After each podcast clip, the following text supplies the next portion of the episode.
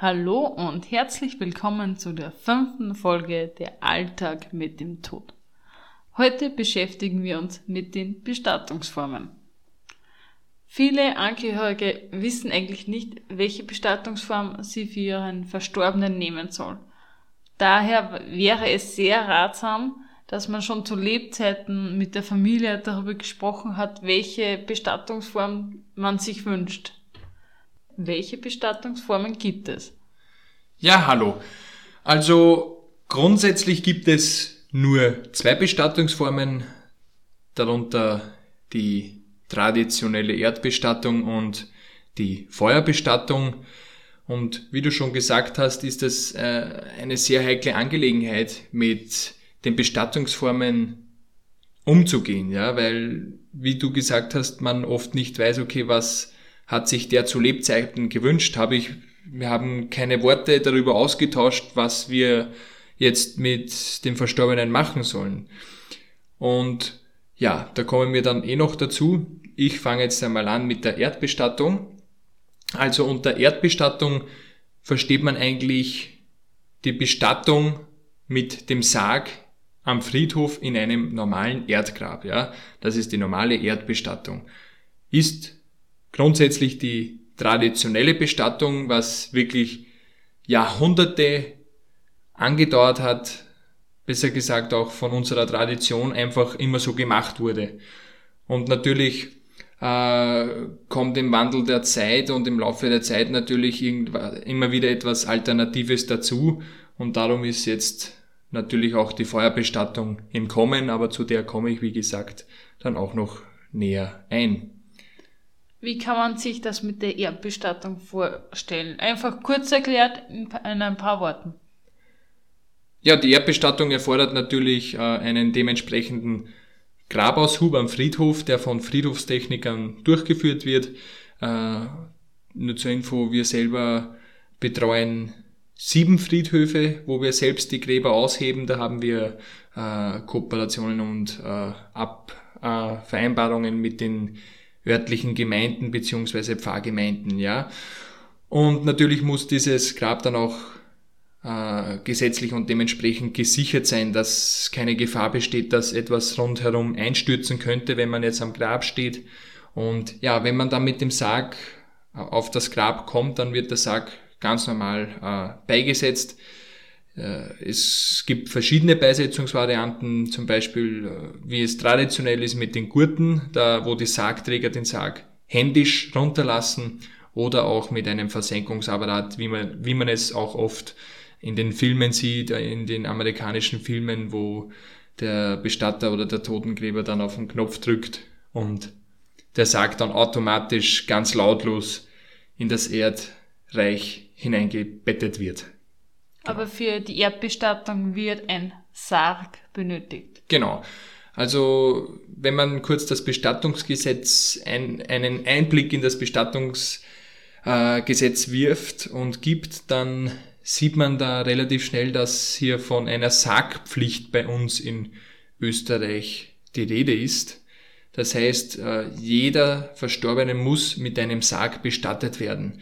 Das gilt für alle Konfessionen, da wo halt, ja, das Bundesgesetz, das Gesetz halt über äh, Sitten und Bräuche und Religionen natürlich sitzt und ja, das ist gut so, dass man wirklich eine einheitliche Bestattungsform dann wirklich hat. Ja. Gibt es unterschiedliche Sargarten, Formeln, Varianten? Ja, also Sargarten gibt es viele natürlich, wie man es oft sieht, bei Begräbnissen. Es gibt viele verschiedene Särge, äh, angefangen von den schlichtesten Särgen für die Kremationen zur Feuerbestattung oder für äh, eher etwas massiveres wie Eichendruhen oder allgemein Eichensärge, Nusssärge, Eschensärge, einfach ein hartes Holz oder auch wie gesagt Weichholzsärge wie Pappelsärge, Tannensärge. Das, also da gibt es alles in die verschiedensten Richtungen und natürlich auch in verschiedenen Farben. Was es noch dazu äh, zu sagen gibt, natürlich gibt es auch äh, Kindersärge und Fötensärge, was leider natürlich in unserer Branche, in unserem Beruf auch immer wieder vorkommt und bestattet, zu bestatten werden hat. Und nur kurz, weil ich jetzt Kinder und Föten gesagt habe, in Österreich herrscht eine Bestattungspflicht für, also besser gesagt eine meldepflichtige Bestattung und eine wirkliche Bestattungspflicht für Kleinkinder und Säuglinge bzw. Föten, die mehr als 500 Gramm Körpergewicht aufweisen können. Für diese muss man dann wirklich eine Bestattung richtig organisieren. Es gibt aber auch, kurz zum Einwerfen, äh, für größere Menschen, für etwas mit mehr Gewicht auf den Rippen gibt es natürlich auch Sondersärge und Sondergrößen. Genau. Also da zwingt man keine große Person in einen winzigen Sarg hinein. Ja, da haben wir schon einige, äh, hatten wir schon einige Erlebnisse, äh, wo wirklich ganz, ganz große oder schwere Verstorbene bestattet werden mussten. Da mussten wir sogar eine Sonderanfertigung bei unserem äh, Sarglieferanten beziehungsweise bei der Holzindustrie anfordern. Dieser war gar nicht, äh, äh, sagen wir mal, lagernd, lagernd oder konventionell äh, produziert. Ja, der war nicht mal in der normalen Produktion, weil es so eine Übergröße war. Also der musste wirklich speziell angefertigt werden. Ich würde gleich zu der nächsten Bestattungsform kommen, das wäre die Feuerbestattung. Ja, die Feuerbestattung, äh, wie man sie halt kennt, ist richtig im Kommen, auch bei uns jetzt im ländlichen Bereich. Ja, also wie gesagt, es gibt nur die Erd- und Feuerbestattung. Unter Feuerbestattungen gibt es natürlich dann viele Bestattungsarten und äh, im Zuge dieser Feuerbestattung kann man halt viele verschiedene Alternativen äh, anwenden. Darunter fallen zum Beispiel die Natur und äh, ja genau die Naturbestattung als Alternative an. Darunter fallen einfach ja, Bestattungen in freier Natur oder auch, wie man es oft kennt, in Wäldern, Waldfriedhöfen, Friedwäldern. Aber da spreche ich, da spreche ich jetzt nicht von irgendwelchen Wäldern, sondern diese Wälder sind wirklich unter Friedhöfe deklariert. Also das kann man jetzt nicht einfach in einem beliebigen Wald machen. Also das muss alles vereinbart sein. Und äh, natürlich offiziell. Dann gibt es äh, Möglichkeiten für einen Erinnerungsstein oder zu einem Diamanten, äh, dass man sich als Diamanten ja, bestatten lässt, beziehungsweise der Diamant wird dann nicht bestattet, sondern der wird dann eher aufbewahrt als Schmuckstück oder Schmuckgegenstand. Und ja, was auch noch öfters dann vorkommt, vor der Diamant- und Erinnerungsstein Variante ist die See- und Flussbestattung. Die gibt es bei uns in der Region auch regelmäßig. Ist eine sehr schöne, natürliche alternative Bestattungsform. Gefällt mir selber auch sehr, muss ich sagen. Und ja, und zur eigentlichen normalen Bestattung mit der Urne, das ist die normale Urnenbeisetzung in einem Grab, da wo die Aschenkapsel bzw. die Urne in einem Grab oder in einer Urnennische sprich in so einer Wandnische, wo, was man oft auf den Friedhöfen sieht, äh, beigesetzt oder aufbewahrt wird. Äh, noch kurz zu den anderen Alternativen. Wir selber besitzen auch über eine Naturbestattungsanlage die sogenannte Friedbaumanlage. Diese Anlage wird von uns eigenständig geführt, ist bei uns im, in Neuhofen an Dips, gleich in der Nähe von unserem Zentralgebäude. Und ja, dieser Platz, dieser Ort äh, ermöglicht einem Hinterbliebenen wirklich in Ruhe, in der Natur, in einer gepflegten Atmosphäre äh, dem Verstorbenen zu gedenken. Also einfach zu den anderen konventionellen Bestattungen ist es halt wirklich eine schöne natürliche Alternative, wo die Urne dann bei einem mächtigen Alleebaum beigesetzt wird. Äh, dieser Platz, wo die Urne dann beigesetzt wird, wird mit einem kleinen Erinnerungstafel, weil man so sagen kann, beziehungsweise Erinnerungsschild vermerkt. Da ist dann der Name eingeprägt, dann weiß man immer, wo dieser Verstorbene bestattet worden ist.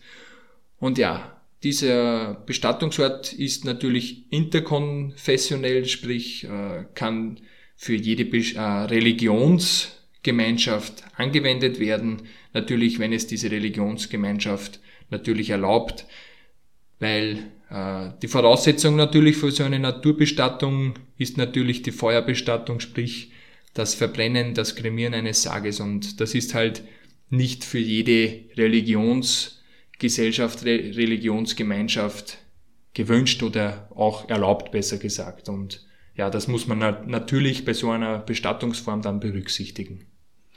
Wenn ich jetzt mal kurz zu der Feuerbestattung zurückkommen darf, ähm, kurz erklärt nochmal die Kremation, wie funktioniert die? Ja, also auch nochmals erklärt, äh, wurde das nicht sogar in der letzten Frage, glaube ich, gefragt, in der Fragerunde. Äh, natürlich benötigt man für eine Feuerbestattung einen Sarg, weil das wird man natürlich oft gefragt, okay, braucht man da wirklich einen Sarg für eine Feuerbestattung? Natürlich ja, weil wie schon einmal erklärt, der Sarg ist sozusagen der Brennstoff, den man für die Kremation benötigt. Äh, eine Kremation dauert dann im Schnitt normalerweise ein bis zwei Stunden, ein, eineinhalb Stunden in die Richtung. Und ja, diese Asche kommt dann in eine vorgesehene Aschenkapsel. In dieser Aschenkapsel ist bereits in dem, wenn man nochmals von, von, von vorne anfängt, der Sarg wird deklariert, der bekommt einen eigenen Schamottstein mit einer fortlaufenden Nummer und dieser bleibt in der gesamten Kremations, im gesamten Kremationsprozess beim Verstorbenen beim Sarg. Sprich, dieser Schamottstein mit, der, mit dieser Identifikationsnummer ist dann auch in dieser Aschenkapsel drinnen. Jede Aschenkapsel wird dann mit dem Namen gekennzeichnet, mit dem Geburts- und Sterbedatum, mit der Kremationsanlage, sprich, äh, dass man weiß, wer sie kremiert hat. Äh, meistens ist sie halt gekennzeichnet mit dem Namen. Und natürlich das Einäscherungsdatum. Das ist alles dann auf diesem Siegel, äh, das dicht, das dicht verschließende Siegel, was dann auf der Aschenkapsel oben ist. Da stehen dann diese Daten oben. Die Aschenkapsel ist äh, jetzt verrottbar. Ja, jein. Also alles, was sozusagen in die Erde kommt, ist laut Gesetz aus verrottbarem Material zu bestehen und diese Aschenkapseln sind eigentlich großteils jetzt verrottbar. Äh, natürlich, wenn man jetzt eine Urnennische hat, das ist ein Hohlraum, das sollte es ja nicht unbedingt verrotten. Da besteht dann trotzdem die Möglichkeit, diese Urne in eine metallene Aschenkapsel zu füllen. Aber das macht alles dann das Krematorium und das Krematorium muss für diese äh, Tätigkeiten natürlich rechtzeitig Bescheid wissen, in welche Aschenkapsel das dann der Verstorbene kommt. Weil viele gefragt haben, also wenn man sich das oft fragt, wie schwer ist eine Urne? Ja, eine Urne ist, im, kann man sagen, das, Geburtsge das Geburtsgewicht eines Menschen. Also man kann so sagen, zwischen drei und fünf Kilo äh, hat der Inhalt mit der Aschenkapsel circa zusammen, ja.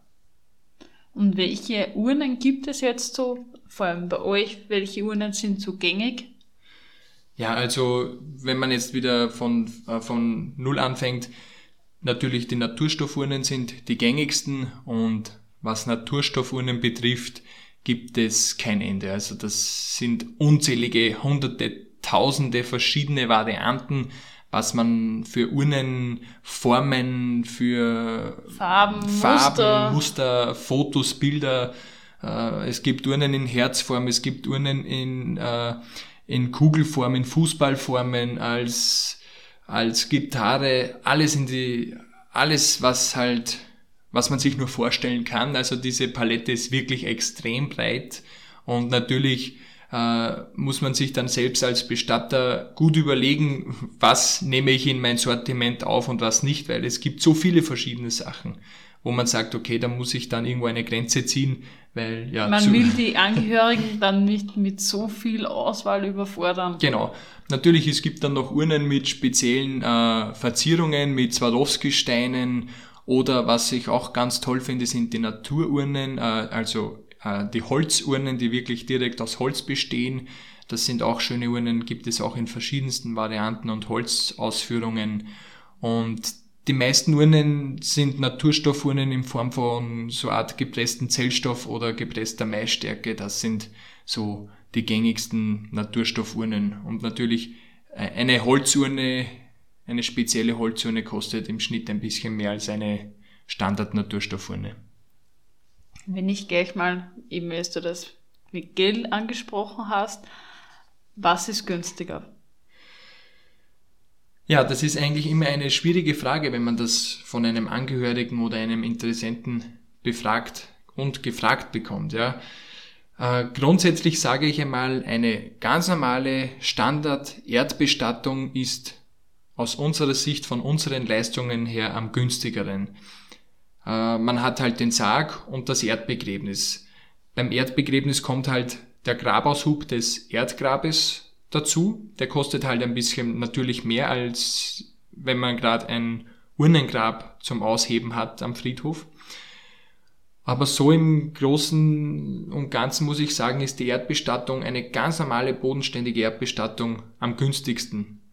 Unter der Voraussetzung natürlich, wenn ich bereits ein vorhandenes Grab habe. Ja, wenn ich jetzt noch zusätzlich äh, ein Grab anschaffen muss, sprich Steinmetz bestellen, ja, der muss mir eine, dass ich mir einen Grabstein und alles kaufe, da kommen natürlich tausende Euro noch dazu, aber das ist halt oft der Fall, wenn man noch kein Grab hat, beziehungsweise wenn das Grab vom, von der Familie bereits voll ist, ja, dass man ein zusätzliches Grab anschaffen muss. Ja, dann kommen wir zur Feuerbestattung. Natürlich bei der Feuerbestattung fallen aus unserer Seite viel mehr äh, Leistungen an. Sprich, wir haben natürlich genauso wie bei einer Erdbestattung einen Sarg. Wir haben aber zusätzlich eine Urne, wir haben einen zusätzlichen Organisationsaufwand, der was aber jetzt, äh, ich sage jetzt einmal, nicht irgendwie entscheidend ist. Aber wir haben dann noch zusätzlich dann die Überstellung ins Krematorium, wir haben zusätzlich Kremationsgebühren. Äh, und wenn noch dazu die Beisetzung auf Privatgrund ist oder auf einem sonstigen Ort außerhalb eines Friedhofes, benötigt man dann noch dazu einen Bescheid der kostet dann auch noch mal ein bisschen ein Geld und so komme ich dann auf viel mehr Gesamtkosten, was von unserer Seite kommen, als bei einer Erdbestattung, weil einfach viel mehr kleine Dinge anfallen, die bei einer Erdbestattung gar nicht anfallen. Also ich muss so im, wenn ich jetzt das alles zusammenfasse, sage ich, eine Feuerbestattung ist aus der Sicht des Bestatters aufwendiger. Natürlich äh, ist das jetzt meine Empfindung zu dem Ganzen, weil ich halt tagtäglich mit dem zu tun habe. Äh, ich sage mal, was die Friedhofsarbeiten angeht, ist es natürlich viel einfacher, weil man natürlich viel weniger körperliche Belastung hat und Arbeitsaufwand für ein kleines Urnengrab. Ja, wenn ich jetzt ein großes Grab aushebe, natürlich fallen da mehrere Stunden an, ich brauche mehr, mehr Personal. Äh, es ist halt viel aufwendiger. Aber so im Großen und Ganzen von den Leistungen her, wie gesagt, nochmals zusammengefasst, ist die Feuerbestattung auf jeden Fall aufwendiger. Wie würdest du sagen, wie ist der Wandel der Zeit jetzt? Welche Bestattungsform ist jetzt gängiger oder mehr oder weniger gesagt beliebter geworden? Ja, ich sage jetzt einmal, am Land ist auf jeden Fall die Erdbestattung am gängigsten wie zum Beispiel bei uns in der Heimatgemeinde haben wir jetzt wirklich, sagen wir mal, von, von zehn Sterbefällen acht bis neun Erdbestattungen und eine bis zwei davon, sagen wir mal, ja, so grob 80 äh, Prozent sind Erdbestattung, 20 Feuer. Natürlich in einer Stadt, bei uns in der Stadt sieht es dann gleich wieder komplett anders aus oder auch in ganz normalen anderen Gemeinden, in Landgemeinden, in Marktgemeinden hat sich das natürlich schon ziemlich zum Brauch gemacht und da ist die Urnenbestattung, also die Trauerfeier mit direkt mit der Urne, aber auch eine Verabschiedung, wo der Sarg nochmals vor der Kremation ist, auf jeden Fall extremst gestiegen. Da sind wir überwiegend bei der Feuerbestattung. Und ich, ich sehe die Tendenz zur Feuerbestattung auf jeden Fall steigend. Vor allem jetzt in der Corona-Zeit ist mir aufgefallen, dass in Gemeinden, wo eigentlich die Feuerbestattung ganz selten war, jetzt wirklich sich sehr angehäuft hat, wo ich mir gedacht habe, okay, was, wieso tendieren die Leute jetzt eher auf die Feuerbestattung? Wir haben dann eher vermutet, das hat etwas vielleicht mit der Corona-Situation zu tun, weil wir hatten jetzt wirklich oft den Fall, dass die Leute die Bestattung aufschieben wollten, weil sie sagen, okay, sie wollen warten, bis wieder mehr Leute zur Bestattung, zur, zur Trauerfeier kommen können. Und das geht natürlich dann nur mit der Urne. Ich kann einem Verstorbenen nicht monatelang aufbewahren. Ja, das erfordert dann wieder Konservierungstätigkeiten und einen Konservierungsaufwand und das wird dann halt sehr, sehr kostspielig. Aber wie gesagt, ich schätze einmal, das hat auf jeden Fall etwas mit der aktuellen Corona-Situation zu tun, dass die Feuerbestattung jetzt wirklich in den letzten Monaten so extrem rasant und so in großen Massen zugenommen hat. Wie ist deine eigene Einstellung zu den zwei Bestattungsarten? Ja, also eine Erd- oder Feuerbestattung, eines von den beiden, muss man sich auf jeden Fall gut überlegen, weil das sind Entscheidungen, die sind One-Way, Einbahn, ja, das kann man dann nicht mehr rückgängig machen und darum, so unangenehm es vielleicht auch klingt, sollte man vielleicht zu Lebzeiten dieses Gespräch suchen mit dem Familienangehörigen und einfach darüber sprechen, was der oder der andere sich vorstellt, ja, und auch wenn er es nicht weiß, es ist einen Versuch wert, dass man einfach einmal drüber redet, weil dass man sich dann auf jeden Fall keine Vorwürfe machen muss oder dass ein Karussell ins Drehen beginnt im Kopf, ob ich da jetzt die richtige Entscheidung getroffen habe für meine Mutter oder Vater oder für den verstorbenen Angehörigen, ja, weil zum Beispiel bei einer Feuerbestattung natürlich, man zerstört den Körper durch das Verbrennen und wir hatten jetzt schon oft den Fall, wo Angehörige zu uns zurückgekommen sind, Wochen nach der Bestattung und uns darüber angesprochen haben, ich bin mir jetzt nicht mehr ganz sicher, ob das jetzt eh die richtige Entscheidung war. Ich mache mir jetzt zu viele Gedanken darüber äh, und Vorwürfe, dass ich vielleicht das jetzt nicht im Sinne des Verstorbenen gemacht habe und lauter so Sachen. Also man sollte sich da lieber ein oder zwei Tage wirklich mehr Überlegungszeit und äh, ja, dass man wirklich ein, zwei Nächte besser mehr drüber schlafen kann und mal nachdenken kann, ob das jetzt wirklich äh, die richtige Entscheidung ist oder ob wir jetzt den richtigen Weg gehen oder ob wir trotzdem doch die traditionelle Weise einer Erdbestattung nehmen sollen. Also das sind sehr heikle Sachen und dafür sind wir dann auch da, dass wir die Angehörigen beim Beratungsgespräch wirklich ausführlich darüber beraten, welche Vor- und Nachteile das es gibt, äh, wann sich eine Bestattung für eine Feuerbestattung sich was bringt und wann sich eher eine Erdbestattung etwas bringt. Also das sehe ich sehr, sehr heikel. Darum wären eigentlich unsere letzten Worte. Überlegt euch, wie ihr bestattet werden sollt, redet darüber und Ihr könnt auch jetzt schon euch informieren bei jedem Bestatter natürlich, äh, welche Bestattungsarten er anbietet, welche Alternativen es gibt, wo diese Alternativen sind, weil es wird immer gängiger, die Alternativen. Und darum jetzt schon mal überlegen, nachschauen, drüber reden. Am besten auch immer vorsorgen, Testament, eher, würde ich sagen, eher nicht, aber da kommen wir später dazu. Also Vorsorgen machen beim Bestatter oder in, mit der Familie darüber reden, dass ihr irgendwo etwas hinterlegt habt, Zettel, Nachricht, wie ihr euch das Ganze vorstellt, damit ihr euren Angehörigen etwas abnimmt. Genau, und natürlich äh, haben wir auch junge Hörer. Ich sage jetzt einmal, man kann sich Gedanken drüber machen, aber man muss jetzt nicht mit 20 Jahren seine Bestattung komplett vorsorgen. Ja, das ist jetzt auch nicht der Sinn dahinter aber man soll sich einfach Gedanken machen und wenn man dann natürlich in ein gewisses Alter kommt, wo man sieht, okay, es, es sterben schon einige in meinem gleichen Alter weg, dann könnte, dann wäre eventuell schon der Zeitpunkt da, dass man sagt, okay, wie du jetzt schon gesagt hast, Julia, Vielleicht hinterlegt man etwas, einen persönlichen schriftlichen Wunsch direkt bei den Dokumenten, die man im, im Nachtkästchen oder wo im Kü Küchenkästchen oder im Wohnzimmerkästchen hat, wo man sie halt lagernd hat. Einfach eine kurze äh, Info vermerken neben der Geburtsurkunde auf einem separaten Zettel, dass man sagt, okay, ich möchte das oder das. Ja, einfach, dass man, auch wenn es vielleicht dann plötzlich wäre, dass die Familien Angehörigen eine Unterstützung vom Betroffenen haben. So blöd es auch klingt, ja. Bis dahin wünschen wir euch einen guten Tag und wir hoffen, ihr schaltet wieder bei der nächsten Folge ein.